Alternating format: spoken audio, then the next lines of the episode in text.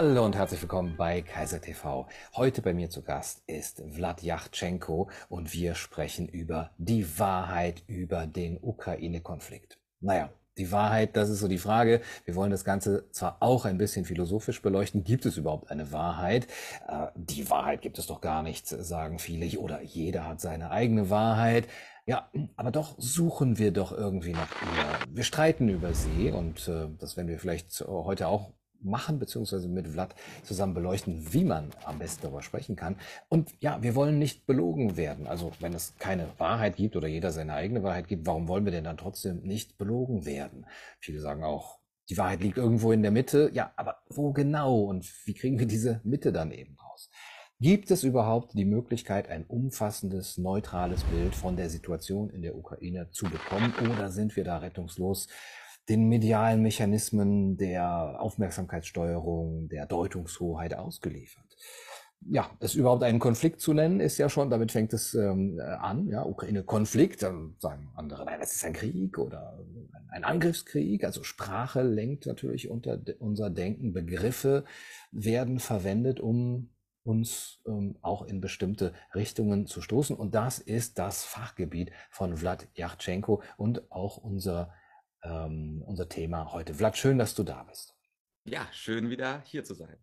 Ich werde dich ganz kurz vorstellen und auch ähm, den Zuschauern einen Hintergrund geben, warum du meines Erachtens wirklich der geeignete Gesprächspartner für dieses Thema bist. Äh, Vlad Yachtschenko ist mehrfach ausgezeichneter Kommunikationsexperte, Speaker, Business Coach und mehrfacher Spiegel-Bestseller-Autor. Bücher zum Beispiel Weiße Rhetorik, Dunkle Rhetorik und jetzt gerade erschienen Manipuliere dich glücklich, psychologische Techniken für mehr Zufriedenheit. Ihr seht schon, es geht um Rhetorik, es geht um Manipulation. Wir haben auch schon einige Interviews auf Kaiser TV ähm, miteinander gehabt. Link könnt ihr hier oben ähm, sehen. Vlad ist nicht nur all das, sondern er ist selber, und jetzt kommt's, geboren in der Ukraine. Damals noch Sowjetunion, oder, Vlad? Ja, genau, 1985, Geburtsjahr. Und insofern, äh, um genau zu sein, war das die ukrainische sozialistische Sowjetrepublik. So steht's zumindest auf der Geburtsurkunde. Okay, und wie lange hast du dort gelebt? Seit wann bist du in Deutschland?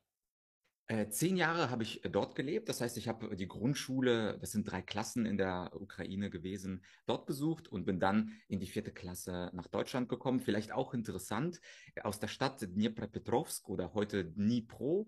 Die liegt direkt am Dnepr, an diesem Fluss, großen Fluss, der die Ukraine so ein bisschen teilt in den westlichen, eher ukrainischsprachigen Teil und in den östlichen Teil. Und wie bei häufig bei Großstädten war die Sprache im Dnepr die russische Sprache. Und ich kann fließend Russisch und bruchstückhaft Ukrainisch. Das vielleicht zu meiner Biografie.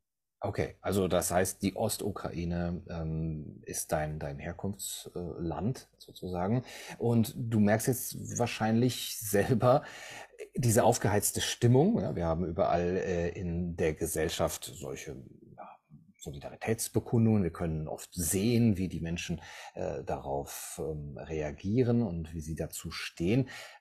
Aber bei dir persönlich, wie sprichst du selber mit den Menschen, die das jetzt von dir wissen? Ah, der Vlad kommt doch daher, der hat doch bestimmt eine eigene Meinung dazu, die dich auf die Situation ansprechen. Gibt es da bei dir, äh, startet da so ein, ein bestimmter Mechanismus und sagen, okay, aufgepasst, jetzt äh, versuche ich äh, das eben, bestimmte Dinge äh, so neutral wie möglich rüberkommen oder ich lege schon meine eigene ja, Voreingenommenheit lege ich sozusagen schon hier auf den Tisch. Also was ist da deine, ähm, dein Mechanismus, deine Vorgehensweise?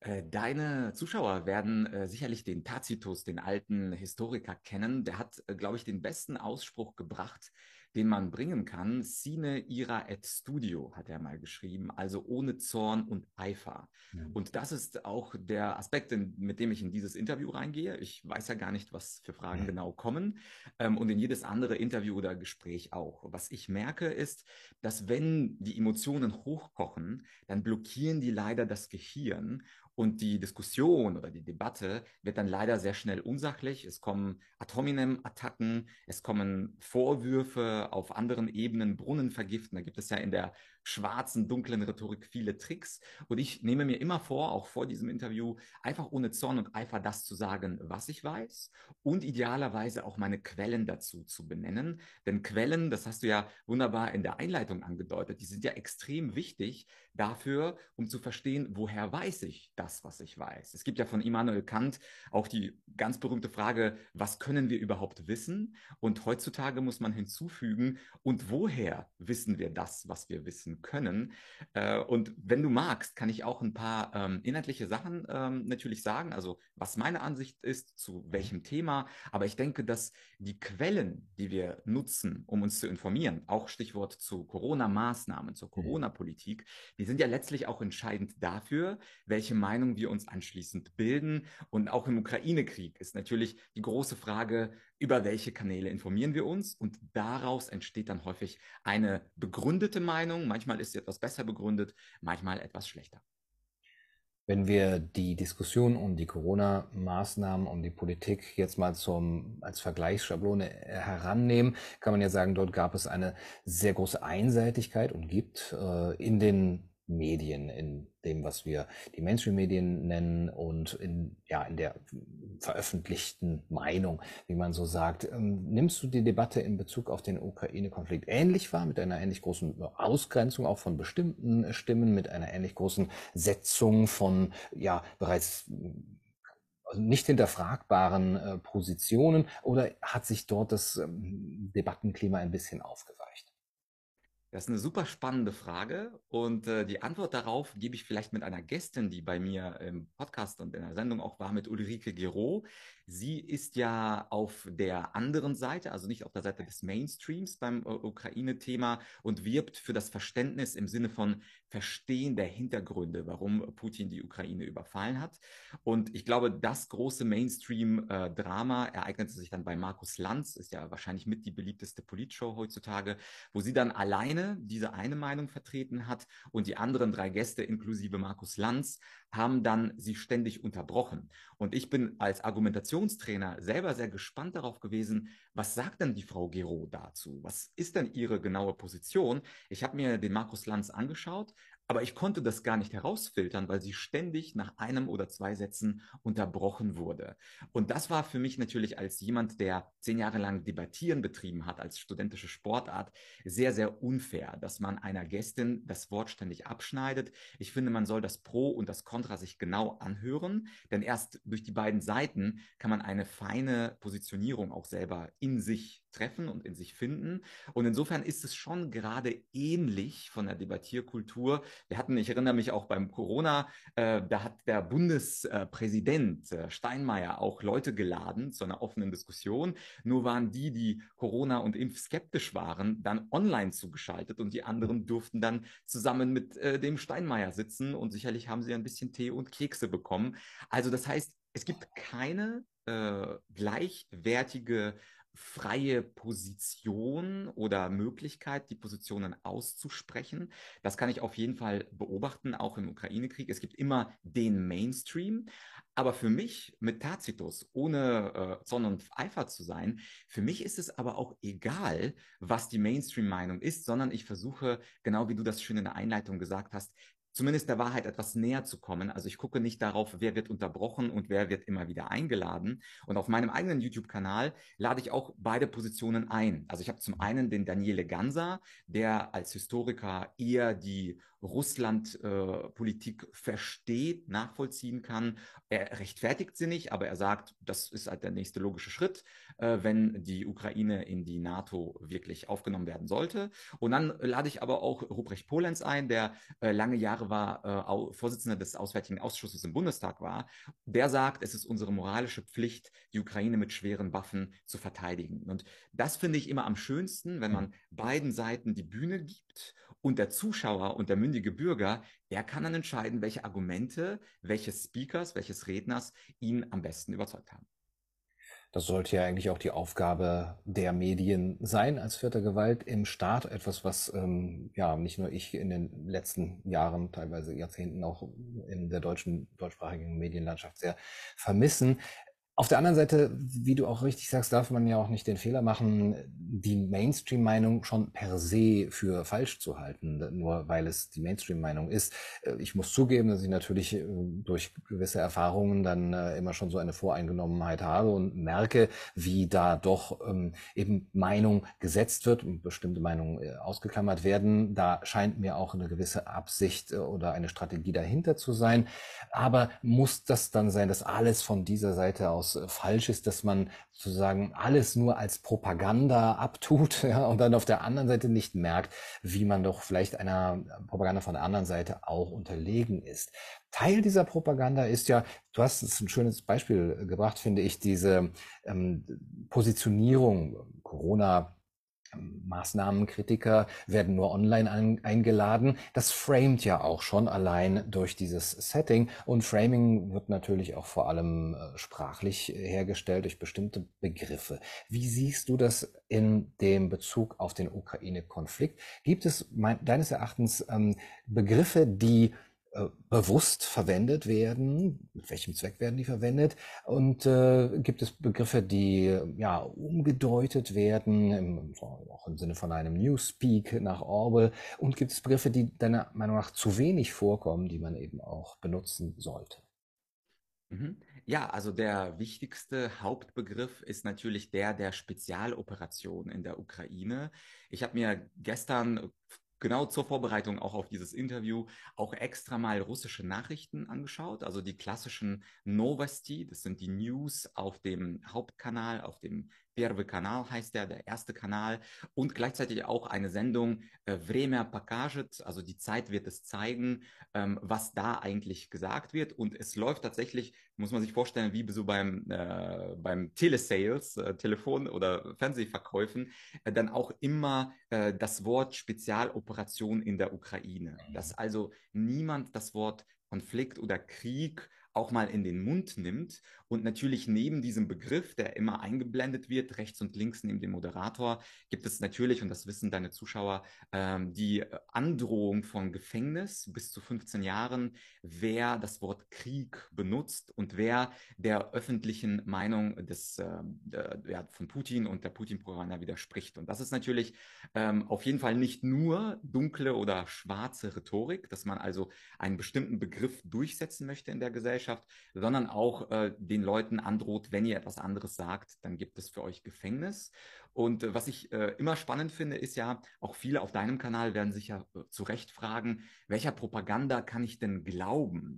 Ja auf, der einen, auf der einen Seite diese extreme Putin-Propaganda mit der Androhung von Gefängnissen, aber es gibt sicherlich auch eine gewisse NATO- oder westliche Propaganda oder auch US-Propaganda. Ist ja offensichtlich, dass USA Nummer eins und der äh, wichtigste Staat in der NATO ist, dass man denen auch etwas genauer auf die Lippen schaut und sagt, was und wie argumentieren die denn eigentlich?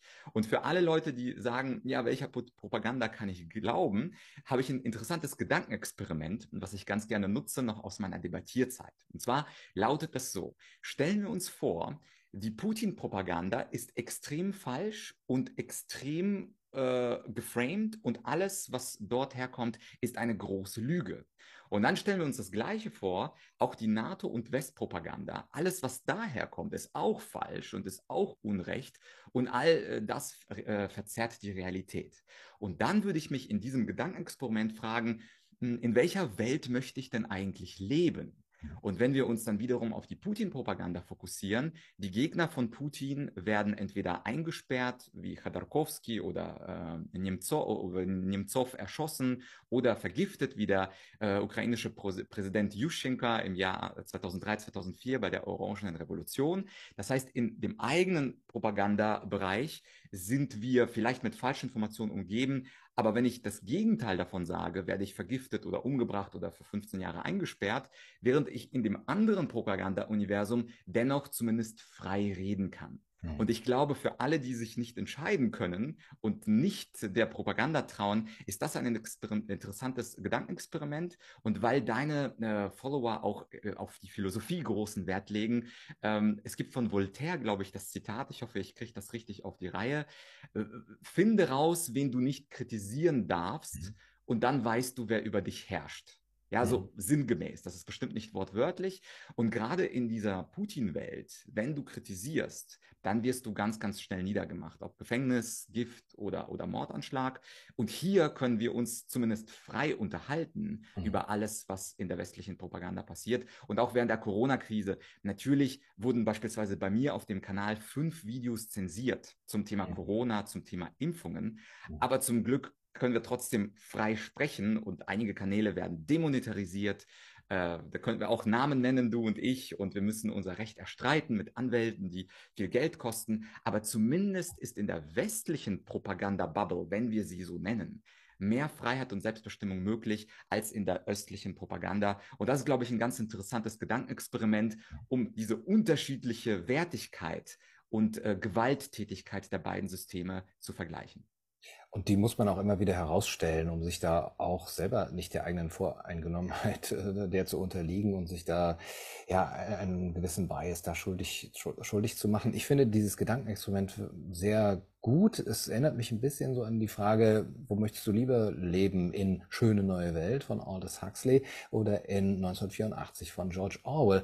Und ähm, da würde ich allerdings manchmal auch sagen, ist es nicht, natürlich möchte ich nicht erschossen werden und äh, ziehe ich die ähm, Deutungshoheit bestimmte, bestimmter äh, Meinungsgeber im Westen äh, den knallharten Zensursanktionen äh, in, in äh, autokratischen Staaten vor. Das klingt irgendwie komisch, aber ist, das ist so. Aber auf der anderen Seite weiß man nicht, woran man ist. Ja? Ich, ich denke, alle Oppositionellen in Russland wissen, von wem sie beherrscht werden, weil es ja auch dann so da steht. Aber viele, die sich vielleicht ähm, im Westen ja eigentlich oppositionell verhalten würden, wissen gar nicht, dass sie es tun würden, weil sie auf eine ganz andere Art manipuliert werden. Aber das ist eine sehr weitführende Frage und auch sehr philosophische Frage.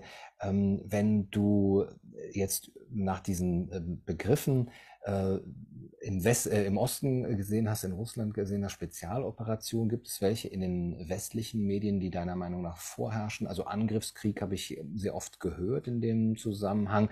Ich kann auch mal wirklich ganz konkret fragen, wie, wie stehst du inhaltlich zu diesem Begriff? Ist es für dich ein Angriffskrieg? Oder ist es auch schon eine Frage, die letztlich eine Seite, das ist ja auch interessant zu sagen, mit, dass mit dem Begriff jetzt in dir diese, diese Neutralität schon wieder ähm, zerstört wird, die man sich ja auch erhalten will. Ja, also äh, ich bin gar nicht der Typ, äh, der Neutralität erreichen möchte. Also ich äh, bin auch bei Corona-Maßnahmen nicht neutral. Ich bin beim, bei der Schulpflicht nicht neutral und ich bin auch beim Ukraine-Krieg nicht neutral. Mhm. unabhängig jetzt von den Wörtern, die ich dann auch dafür nutze. Aber natürlich, der, der klassische Begriff ist der Angriffskrieg, der im Westen benutzt wird. Der klassische Begriff ist der Überfall auf die Ukraine. Äh, häufig wird das auch mit dem Zusatz rechtswidriger Überfall mhm. dann noch ein bisschen deutlicher gemacht.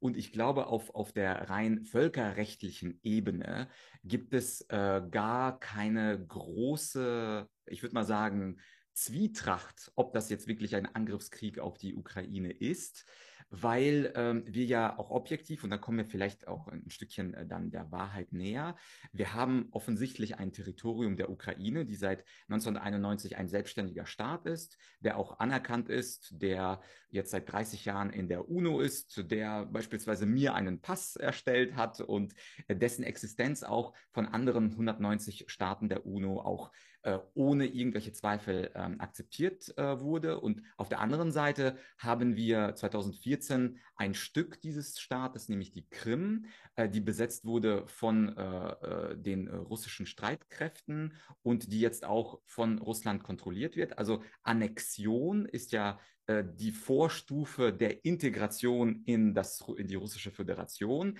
Also auch Wladimir Putin würde nicht bestreiten, dass im Jahr, ich sag mal 85, äh, dass die Sowjetunion war, im Jahr 95 äh, die Ukraine und im Jahr 2014 dann Russland. Also diese Annexion und dann Integration, das würde, glaube ich, auch Wladimir nicht bestreiten. Und was Wladimir auch nicht bestreiten würde, ist, dass er mit einem mächtigen Aufgebot von Soldaten versucht, äh, die Ukraine oder Teile davon einzunehmen oder wie er sagt, zu demilitarisieren und zu denazifizieren. Das sind zwei Wörter, die in der russischen Sprache noch gar nicht so richtig verwendet wurden. Also zu denazifizieren, das erinnert ja an die Entnazifizierung von Deutschland und demilitarisieren ähm, oder äh, ist ja auch ein Begriff, der eigentlich aus dem, aus dem ähm, postnazistischen äh, Deutschland verwendet wurde von den USA.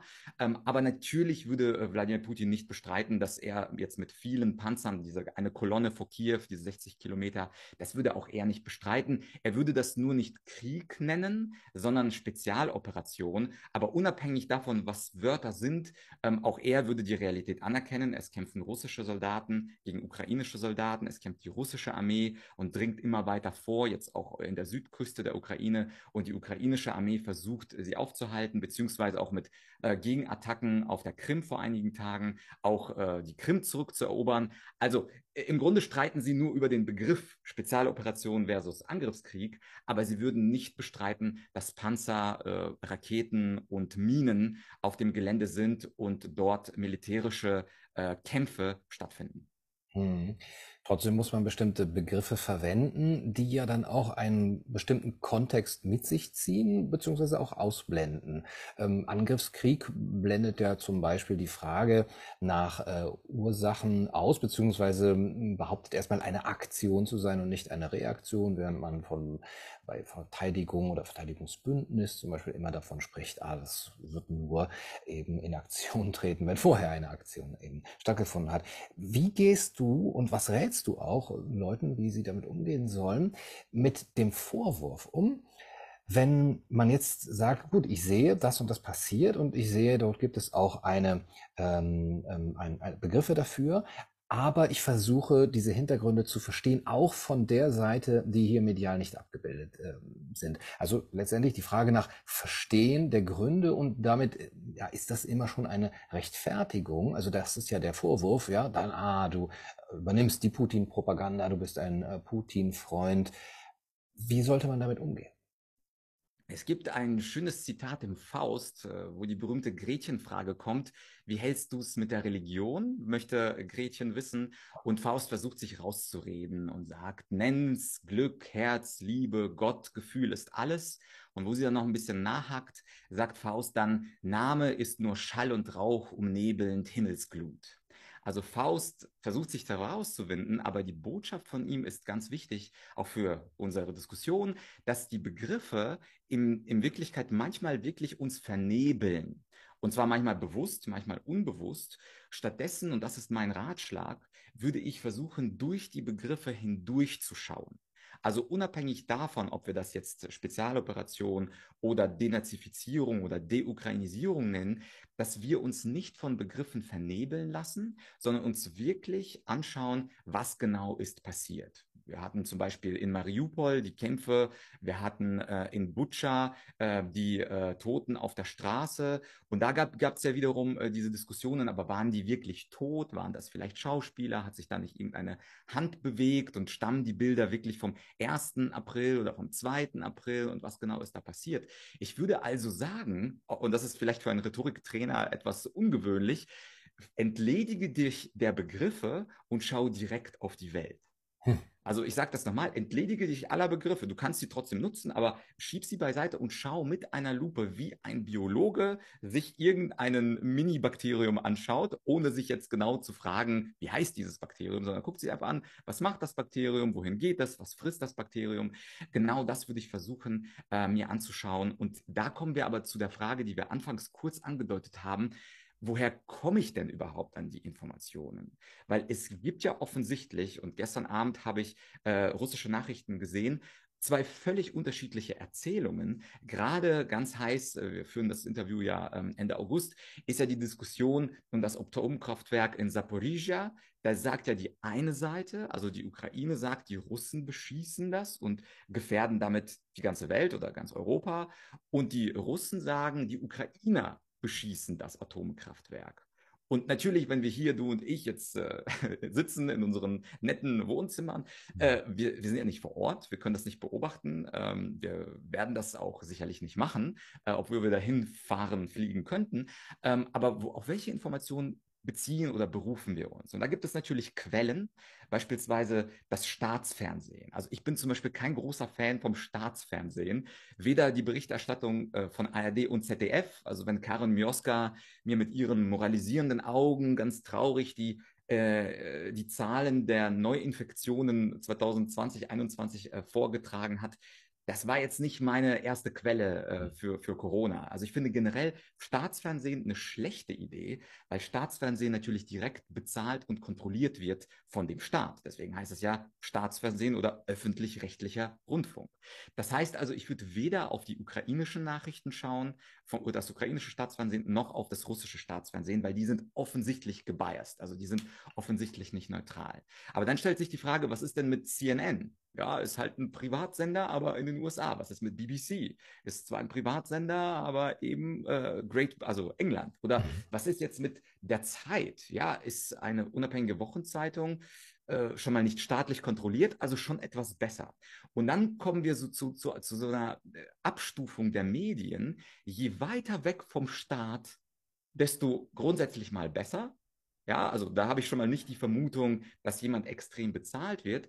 Und dann ist aber die nächste Frage, aber was ist denn das Gute? Also wo sollte ich mich denn informieren? Und da komme ich dann auf internationale Organisationen, die weder von dem einen Staat, von Russland, noch vom anderen Staat, von den USA kontrolliert werden. Mhm. Das ist so das Bestmögliche, was wir als Normalsterbliche, wenn wir jetzt nicht komplett auf einer oder anderen Seite schon sind und unsere Gehirne von einer West- oder Ostpropaganda durchgewaschen sind, dass wir uns da mal informieren. Beispielsweise das Internationale Komitee des Roten Kreuzes. Das ist eine Organisation, die seit über 100 Jahren in Konflikte reingeht, sich bemüht um Verletzte, um Kriegsgefangene und auch äh, Berichte macht über die Ukraine. Und das ist eine Organisation, die der Genfer Konvention sich verschrieben hat, die also extra dafür gegründet wurde von vielen Staaten, damit sie äh, diese Kriegsgeschehen äh, dokumentiert und die auch selbst sich auf die Fahnen geschrieben hat, Neutralität und Schutz von den Schwächsten in der Gesellschaft. Wenn man da drauf guckt und sich beispielsweise auch äh, den Bericht zu Butcher durchliest,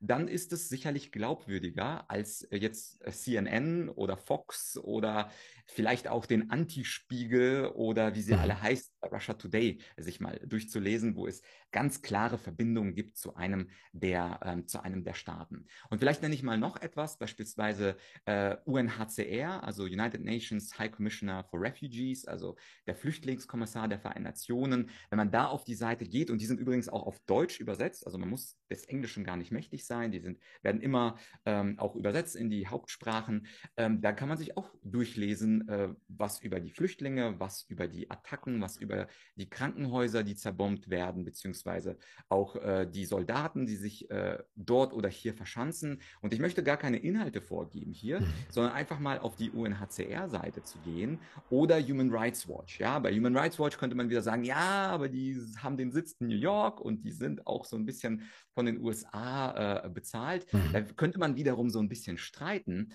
bei Human Rights Watch, aber zumindest die UNO-Organisationen oder die OSZE-Beobachter, die also weder von Russland noch von der Ukraine äh, sozusagen weisungsgebunden sind, sondern beispielsweise beobachten, was ist da eigentlich passiert. Und da vielleicht auch ein Beispiel. Es ist ja, als es angefangen hat, sehr viel davon die Rede gewesen, dass 14.000 Menschen von der ukrainischen Seite getötet worden sind im Donbass mhm. seit 2014. Mhm.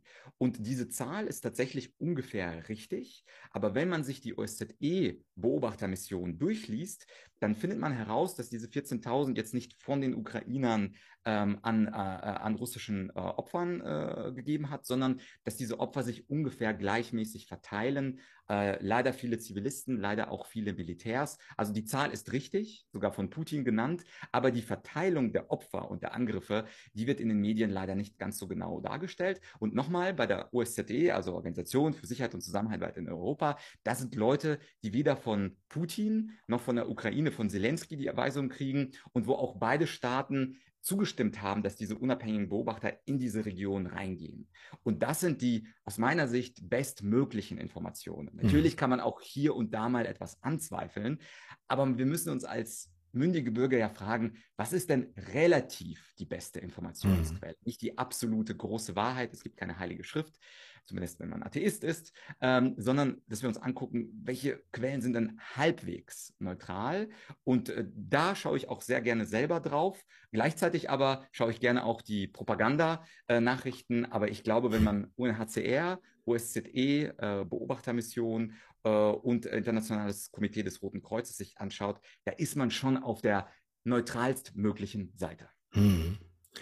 Das heißt, es ist die eine Sache, wie du auch sagst, ähm, sich die Fakten anzuschauen. Ähm, philosophisch gesprochen würde man vielleicht sagen, mit der Phänomenologie zu den Sachen selbst. Ähm, dass die Worte, die Begriffe erstmal außen vor zu lassen.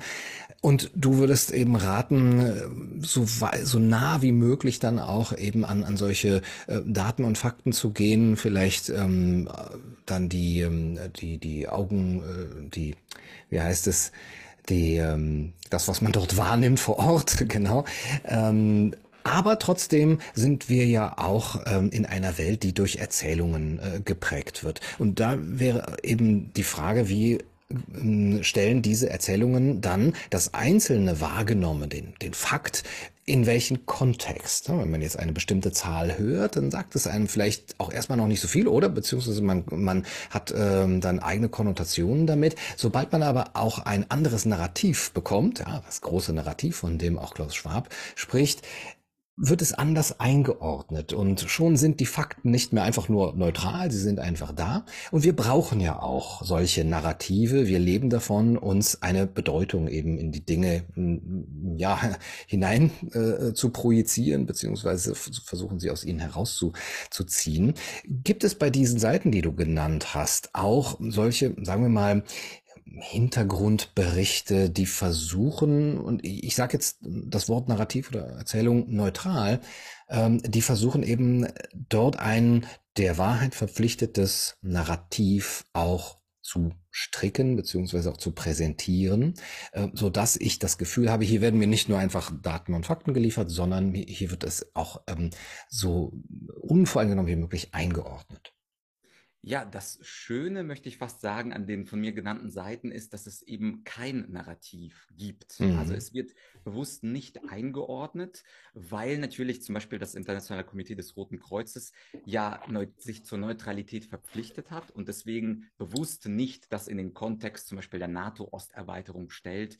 Äh, das ist ja das, was äh, John Mersheimer oder Noam Chomsky oder Henry Kissinger ja auch äh, jetzt aus dieser westlichen Welt verlautbaren und das in diesen Kontext der NATO-Osterweiterung stellen, dass Putin sich verteidigt, dass Putin nicht möchte, dass äh, Raketen direkt an der ukrainischen Grenze oder US äh, Biolabore, wie es äh, so schön heißt, ähm, äh, gestellt, in der Ukraine direkt an der russischen Grenze dargestellt werden. Und das finde ich eben das Schöne. Natürlich brauchen wir Narrative, aber ich würde sagen, wir müssen hinter die Narrative schauen, genauso wie wir hier hinter die Begriffe schauen, dass erstmal, ob das jetzt so richtig ist, was dieses Narrativ mir erzählen möchte. Zum Beispiel das Narrativ der NATO-Osterweiterung, das direkt an der russischen Grenze dann die NATO Stützpunkte oder die NATO insgesamt eine gemeinsame Grenze hat. Wenn man sich das wirklich faktenmäßig anschaut, also einfach die Grenze von Russland anschaut vor dem Ukraine-Krieg, dann sind natürlich die drei baltischen Staaten, haben eine gemeinsame Grenze bereits mit Russland, also ein paar hundert Kilometer von St. Petersburg entfernt. Natürlich hat man auch Polen, äh, was seit Jahren äh, schon in der NATO drin ist, eine gemeinsame Grenze. Und dann, und dann stellt man sich die Frage, ja, okay, wenn jetzt die Ukraine dazukommen würde, äh, hätte dann Russland plötzlich ganz neu eine Grenze mit der NATO oder besteht die Grenze mit der NATO bereits? Und das ist zum Beispiel etwas, was man unabhängig vom Narrativ sich einfach mal auf der Weltkarte anschauen könnte. Und Narrative, das ist ja das Problem an Narrativen, sie können extrem manipulativ sein. Deswegen mhm. bin ich kein Freund von Narrativen, auch wenn ich mhm. natürlich weiß, dass Narrative die Welt so schön einordnen mhm. und auch so schön erklärbar machen. Mit ein paar wenigen Sätzen sagt man, der eine sagt NATO-Osterweiterung, der andere sagt äh, dies und der dritte sagt jenes. Und dann hat man sofort in vier Sätzen die Welt verstanden. Und was ich anbiete, ist ja etwas komplizierter. Das mhm. ist das Narrativ aufzumachen, die Begriffe aufzumachen und direkt auf die Realität draufzuschauen. Und ich glaube, dass wir versuchen sollten, auch beim Thema Corona, ja, viele, viele deiner, ich glaube mittlerweile 2000, 160.000 Abonnenten, äh, sind ja froh um einen Gunnar Kaiser, weil er eben nicht ein Narrativ aus ARD oder ZDF widerspiegelt, sondern weil er versucht, mit Experten und Statistiken zu argumentieren, um das Hauptnarrativ aufzudröseln. Und genau das wäre äh, die richtige, äh, meiner Ansicht nach, Herangehensweise auch an jeden Krieg, dass man sich ganz genau anschaut, was passiert vor Ort und sich idealerweise, ich weiß, es ist schwierig, gar kein Narrativ zusammenschustert, sondern sich wirklich die Realität so anschaut, wie sie ist, aus den möglichst neutralen Quellen. Und daran kann man auch sehen, welches Narrativ falscher ist, das mhm. Putin-Propaganda-Narrativ oder das NATO-Propaganda-Narrativ. Aber das soll, wie gesagt, jeder für sich selbst herauszufinden, wie auf diese von mir genannten Seiten geht. Wie hast du es für dich herausgefunden? Also das ist eine starke Behauptung, erkennen zu können, welches Narrativ falscher ist, würde ich sagen. Was ist deiner Meinung nach das falschere Narrativ? Also äh, ich glaube, das Schöne an Fakten ist ja, es gibt ja in der Philosophie zwei Arten von Wissen. Es gibt ja dieses normative Wissen und das empirische Wissen. Mhm. Das empirische Wissen ist wenn man ähm, sich einfach die Realität anschaut, beispielsweise am Ende, wenn dieses Interview auf YouTube ist, kann man ja nicht darüber streiten, ob das jetzt 30 äh, Minuten oder 30 Stunden gedauert hat, unser Interview, sondern das ist ja mit dem bloßen Augenschein feststellbar. Und das sind diese empirischen Fakten. Und bei den normativen Fakten, da wird das natürlich ganz schwierig. Das ist beispielsweise die Frage, sollte man sich als gesunder 37-jähriger impfen. Und das ist dann wiederum fast schon eine moralische Frage, die damit dann zusammenhängt, ob ich äh, gewisse Solidarität zu meinen Mitbürgern habe, wenn ich selber davon nicht betroffen bin. Äh, und das ist die Frage, die auch normative Komponenten hat, aber die auch empirische Komponenten hat. Und dann gibt es rein normative Fragen, zum Beispiel, darf man in Notsituationen lügen? Das ist so eine rein normative Frage, die jetzt gar keinen empirischen Bezug hat. Also mhm. kurz zusammengefasst, empirische Fragen, wie zum Beispiel, wie schwer ist äh, diese Schokolade? Die kann man eben nachvollziehen, physikalisch. Dann gibt es diese Mischung von normativ und empirisch. Da wird es dann ein bisschen schwieriger. Und dann gibt es rein normative Fragen. Da kann man tatsächlich nicht herausfinden, was denn tatsächlich Sache ist. Und wenn wir uns beispielsweise jetzt mal empirischen äh, Behauptungen ähm, ent entgegnen, beispielsweise die Denazifizierung von der Ukraine. Das ist ja beispielsweise etwas, was ja eine empirische, äh, ein empirisches Statement ist. Also dass es in der Ukraine sehr viele Nazis gibt und dass die Ukraine denazifiziert werden muss. Und da würde ich empirisch fragen, okay, das ist jetzt ein Statement von Putin, was für Belege führt er jetzt an? Also mhm. wie viele Ukrainer sind denn Nazis? Wie viele Ukrainer und auch Nazis in welchem Sinn? Also sind das Nazis, die gegen die Juden sind oder sind das mhm. Nazis, gegen die Russen sind? Und da würde ich dann auf die Fakten gucken, die äh, tatsächlich vorliegen. Und beispielsweise meine Ansicht als Politologe, ich gucke mir dann beispielsweise an, wie viele Prozent die ukrainischen Nazi-Parteien bekommen haben. Also das Pendant zur äh, NPD und äh, den ganzen völkischen Parteien. Und dann gucke ich mir das an und stelle beispielsweise fest, dass bei der Wahl 2019 diese Parteien in einem Konsortium, also indem sie koaliert haben, nicht mal ins Parlament gekommen sind. Also sie hatten insgesamt unter drei Prozent. Und dann stelle ich mir die Frage, okay, wir haben also das Ergebnis äh, das objektive Ergebnis bei Bundestagswahlen. Also alle Parteien äh, werden, werden nicht auf äh, diese drei Prozent kommen. Dann stelle ich mir die Frage, aber gibt es dann irgendwelche Aufmärsche? Ja, also gibt es dann vielleicht etwas, was außerhalb der Politik passiert. Also vielleicht, vielleicht gibt es irgendwelche Nazis, die durch äh, Kiew laufen, die durch Odessa laufen, mhm. die durch Lwów laufen äh, und die mit Fahnen fordern, dass entweder Juden oder Russen aufgehängt werden oder erschossen werden sollen. Und wenn ich danach recherchiere, dann finde ich immer wieder die gleichen Bilder, die auch im russischen Fernsehen ähm, genommen werden aus alten Jahren, aus beispielsweise äh, dem, dem Putsch 2014, die immer wieder gespielt werden, auch vom Azov-Bataillon. Und dann stelle ich mir die Frage, ja gut, aber warum werden immer wieder die alten Bilder rausgeholt? Und was sind denn die Statements der Azov-Leute äh, heute? Was wollen sie denn machen? Oder gibt es den Präsidenten, der ja jüdische Herkunft hat, was gibt es von ihm? Also spricht er von irgendwelche Auslöschung von Russen oder Auslöschung von, von, Juden? Und das sieht man halt eben nicht. Und wenn, wenn hm. man quasi die Nazis äh, oder einen Aufmarsch von 100 Nazis in Kiew gleichsetzt mit einer Nazi-Ukraine, dann könnte man ja mit der gleichen Logik auch in Magdeburg einen Aufmarsch von 100 deutschen Nazis gleichsetzen mit einem Nazi-Deutschland im Jahr 2022. Mhm. Und so äh, wage ich mich halt heran an so eine empirische These. Also es gibt Nazis in der Ukraine und neben meiner eigenen persönlichen Erfahrung, dass ich keinen Nazi in der Ukraine getroffen habe, das interessiert ja eigentlich keinen, versuche ich möglichst über objektive Kriterien herauszufinden, was passiert hier? Und was ich feststelle ist, natürlich gibt es auch in der Ukraine ein paar Nazis, aber diese Bilder, die immer wieder gezeigt werden, sind immer die gleichen Bilder, die hinterlegt werden mit einer ganz bestimmten Musik.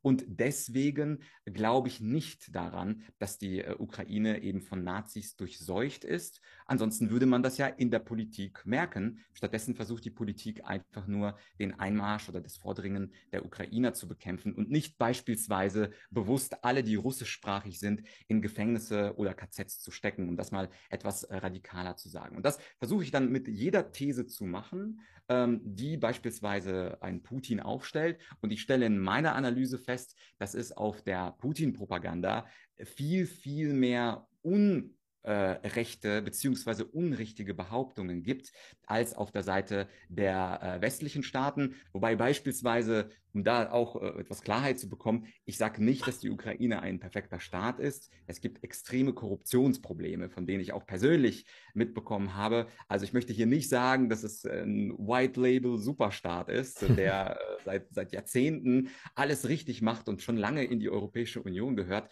Soweit würde ich auf gar keinen Fall gehen. Es gibt Probleme wie beispielsweise die Korruption. Die gibt es beispielsweise auch in Russland. Es gibt Kleptokratie, es gibt Oligarchen in der Ukraine, genauso wie eben in Russland. Aber diese Behauptung, dass die Ukraine denazifiziert werden soll, da bin ich mal gespannt äh, auf das, was auch in den Kommentaren kommt, an Belegen. Man wird immer hunderte, vielleicht auch mal 500 Aufmärsche von, von Nazis finden, auch in Deutschland, auch in Russland, auch in Frankreich. Aber das gleichzusetzen mit 40 Millionen Ukrainern, das ist eine objektiv nicht haltbare These. Und das ist genau das, was ich meine mit empirisch der Wahrheit näher kommen. Bei empirischen Daten, Fakten kann man es durchaus. Bei rein normativen Fragen, beispielsweise, sollten wir die Ukraine mit schweren Waffen beliefern? Mhm. Das ist wiederum eine moralische, haben wir eine moralische Verantwortung? Das ist eine ganz andere Diskussion. Äh, bei mir war äh, Ruprecht Polenz, der gesagt hat, wir haben eine moralische Verantwortung, die Ukraine zu äh, unterstützen mit allem, was wir haben. Und Scholz ist viel zu zögerlich und Scholz macht das nicht.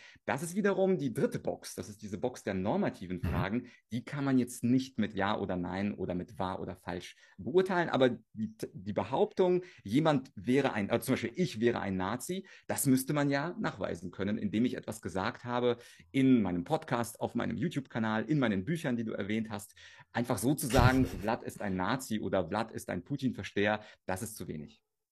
Ja, und dieser Bezug auf die Empirie ist unglaublich wichtig. Es wäre schön, wenn es eine Art Faktenchecker gäbe, der auch unvoreingenommen äh, ist, in dem Sinne, soweit es geht, in dem Sinne, dass er eben von den, an, von den verschiedenen Seiten auch die Fakten äh, checkt und nicht eben nur von, von einer Seite. Denn das ist natürlich auch die Gefahr. Man kann sich in dieser Verengung auf eine Seite und auf einen Fokus natürlich da auch äh, Fakten checken und da auch oft recht haben, letztendlich aber den Kontext auch ausblenden, weil man es von der anderen Seite nicht gemacht hat, ob da nämlich nicht auch die gleichen Lügen oder ähnliche Lügen oder vielleicht weniger schwerwiegende Lügen auch zu finden sind und Propagandamittel. Und du hast auch gesagt, ja, ich, ich würde dann Putin fragen oder die Politik fragen, wo sind denn die Beweise dafür, für deine Behauptungen? Ähm, das war auch etwas, was wir bei Corona oft gefragt haben. Ja, zeig mir die Studien. Wir haben sogar, wenn ich das mal erwähnen darf, daraus einen Hashtag gemacht und auch ein Merch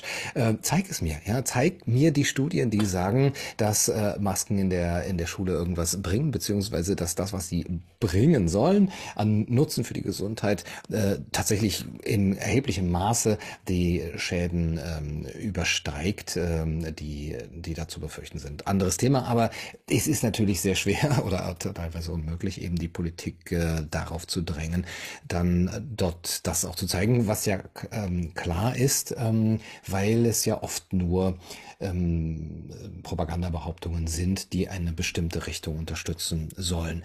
Äh, gehen wir da nochmal drauf ein, weil das ist ja auch wirklich dein Thema. Ähm, die Frage ist zum einen, wie kann man denn die Propaganda erkennen? Das hast du, glaube ich, jetzt ganz gut dargelegt. Und zum anderen, wie geht man damit um, wenn man den Verdacht hat, ähm, äh, ja, unsere Welt verändert sich auf eine gewisse Weise aufgrund dieser Propaganda. Und manche Menschen sind vielleicht auch Propagandaopfer. Also, jetzt gebe ich mal das Beispiel, wenn ich auf einmal ganz viele Hashtags mit ähm, I stand with uh, Ukraine oder Stop the War sehe, äh, das Profilbild auf Facebook wird geändert in die ukrainische Flagge, die Flaggen äh, wehen, in, sogar in Schweden habe ich diese Farben gesehen, ähm, dann äh, begrüßt man das natürlich auf, auf der einen Seite, weil ja, natürlich sind wir gegen den Krieg und irgendwas muss man ja tun, also und warum nicht das Profilbild ändern? Auf der anderen Seite ähm, hat es eben so eine Art Masse Massendynamik erreicht.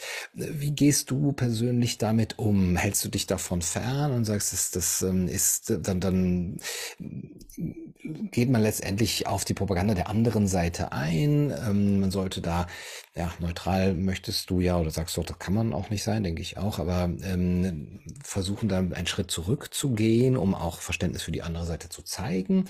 Oder sagst du, das sollte jeder eben so handeln, wie er das möchte?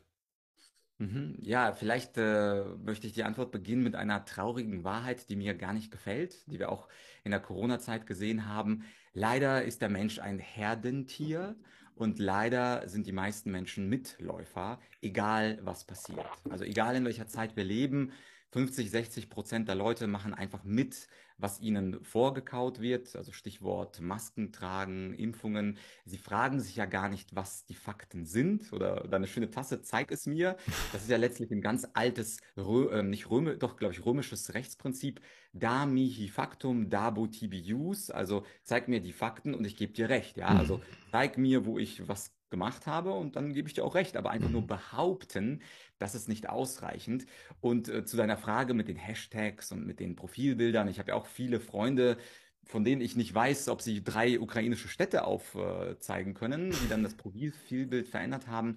Und ich äh, muss leider befürchten, dass die meisten einfach mit dem Mainstream mitschwimmen und einfach gerne Teil der Herde sind. Das ist nun mal leider eine Beobachtung, die wir ja auch in der Geschichte sehen. Also wenn sich die Politik verändert und etwas fordert, die meisten Leute sind dann sofort dabei. Also die mhm. Opposition äh, ist meistens äh, in der Minderheit, wird langsam ausgeschlossen, ausgegrenzt und äh, das, was der Mainstream ist, das wird immer weiter aufgebläht. Das haben wir in der Corona-Krise gesehen und da gehen die Menschen mit, weil sie auch cool sein wollen. Also es ist cool, mit der ukrainischen Flagge auf WhatsApp oder auf Telegram äh, zu sein. Es ist cool zu sagen, I stand with Ukraine. Und ähm, ich möchte das aber gar nicht verteufeln, weil das einfach die menschliche Natur ist, wenn man cool sein möchte, wenn man dazugehören möchte, wenn man nicht ausgeschlossen werden möchte, dass viele Leute, die selber nicht die Fakten suchen, einfach zur Sicherheit, weil da fühlt man sich einfach sicher, sich zur Mehrheit gesellen. Mhm. Was wir aber wiederum machen können als Bürger, die vielleicht einen guten Artikel beispielsweise von der OSZE oder vom UNHCR oder vom Roten Kreuz gelesen haben, dass wir das äh, vielleicht mal posten. Einfach mal mhm. Zum Lesen auf Facebook, wenn wir 200 Abonnenten haben oder auf YouTube, wenn wir 1000 Abonnenten haben oder einfach mal den fünf Freunden, mit denen man darüber sowieso streitet.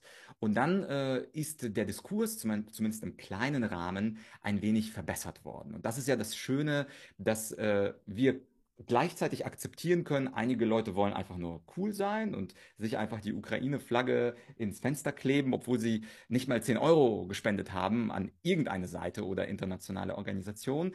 Aber ich würde sagen, das akzeptieren wir einfach mal als empirische äh, Tatsache, dass die meisten einfach Mitläufer sind, die auch sagen, ja, ich lasse mich impfen, weil alle anderen haben es ja auch gemacht. Ja, das ist ja ein häufiges Argument. Oder ich trage die Maske, weil alle anderen tragen ja auch die Maske. Oder ich trage die FFP, obwohl sie gar nicht vorgeschrieben ist, weil die anderen ja auch FFP tragen. Weil ja, ich habe ja zwei Masken dabei. Warum nicht einfach die FFP nehmen, obwohl sie zum Beispiel im Zug äh, heute äh, zumindest nicht vorgeschrieben ist. Das heißt, ich würde nicht schimpfen über diese Leute, die immer der Mehrheit anhängen, sondern ich würde, wie wir es am Anfang des Interviews gesagt haben, haben, versuchen, äh, hinter die Narrative zu gucken, auf die Zahlen, Daten, Fakten zu gucken. Und wenn ich mal einen guten Artikel habe, und das kann jeder von uns tun, dann kann man den in eine kleine Gruppe bei Facebook teilen und einfach sich darüber freuen, wenn äh, Leute den anklicken. Oder natürlich, wie wir es machen, dass wir mit unseren etwas größeren äh, YouTube-Kanälen äh, für Aufklärung sorgen und versuchen, den Leuten auch unterschiedliche Sichtweisen darzustellen. Und wie gesagt, ich verstehe auch dieses Narrativ der NATO-Osterweiterung. Ja, das hat,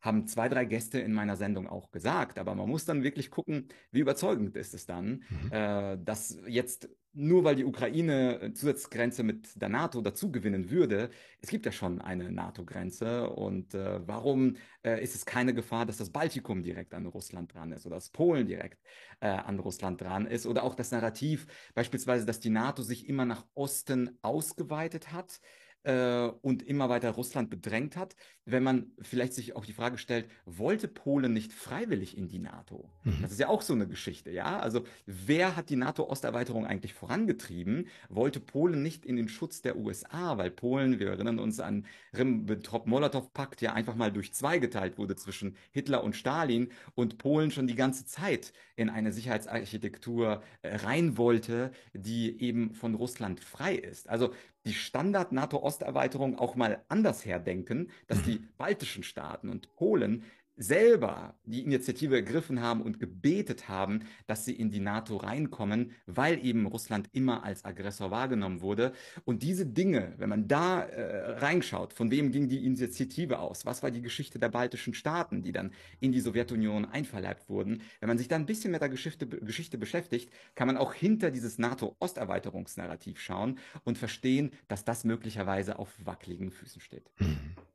Und das würde ja den Diskurs auf jeden Fall schon mal verbessern, wenn man dafür auch eben Raum gibt. Also Diskurs verbessern, hast du gesagt. Ich denke, das ist auch dein übergeordnetes Ziel bei deiner Arbeit, bei deinen Büchern, bei deinen Videos. Auch mein Ziel, würde ich sagen.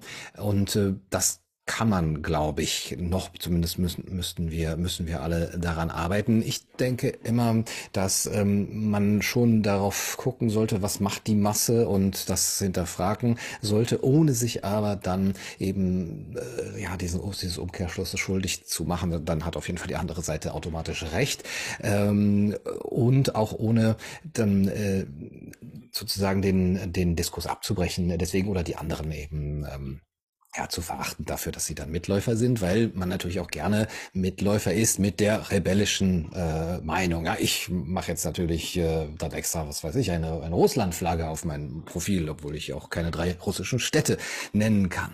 Und das sind ja alles ähm, super spannende Fragen, die wir, glaube ich, auch vertiefen sollten. Also ich fände es sehr interessant, mit dir, Vlad, darüber nochmal zu sprechen. Ich fände es interessant, wie ihr, meine lieben Zuschauer, ähm, über dieses Thema denkt. Vlad hat, glaube ich, hier so einiges auch äh, genannt und äh, wo, wo mich eure Meinung interessieren würde, was zum Beispiel diese Quellen angeht. Die sind auch in der äh, Videobeschreibung verlinkt oder was die Frage nach der NATO-Osterweiterung angeht. Wenn ihr Vorschläge habt, auch für weitere Themen, Videos, Interviews in Richtung Ukraine, Konflikt, Angriffskrieg, äh, Spezialoperation und ähm, Russland, dann schreibt es gerne auch in die Kommentare. Vlad, vielen Dank für das schöne Gespräch. Gunnar, immer ein Vergnügen. Das war's für heute bei Kaiser TV. Ich würde mich freuen, wenn wir uns ab jetzt immer Dienstag sehen zum nächsten Livestream of Consciousness, äh, wie immer.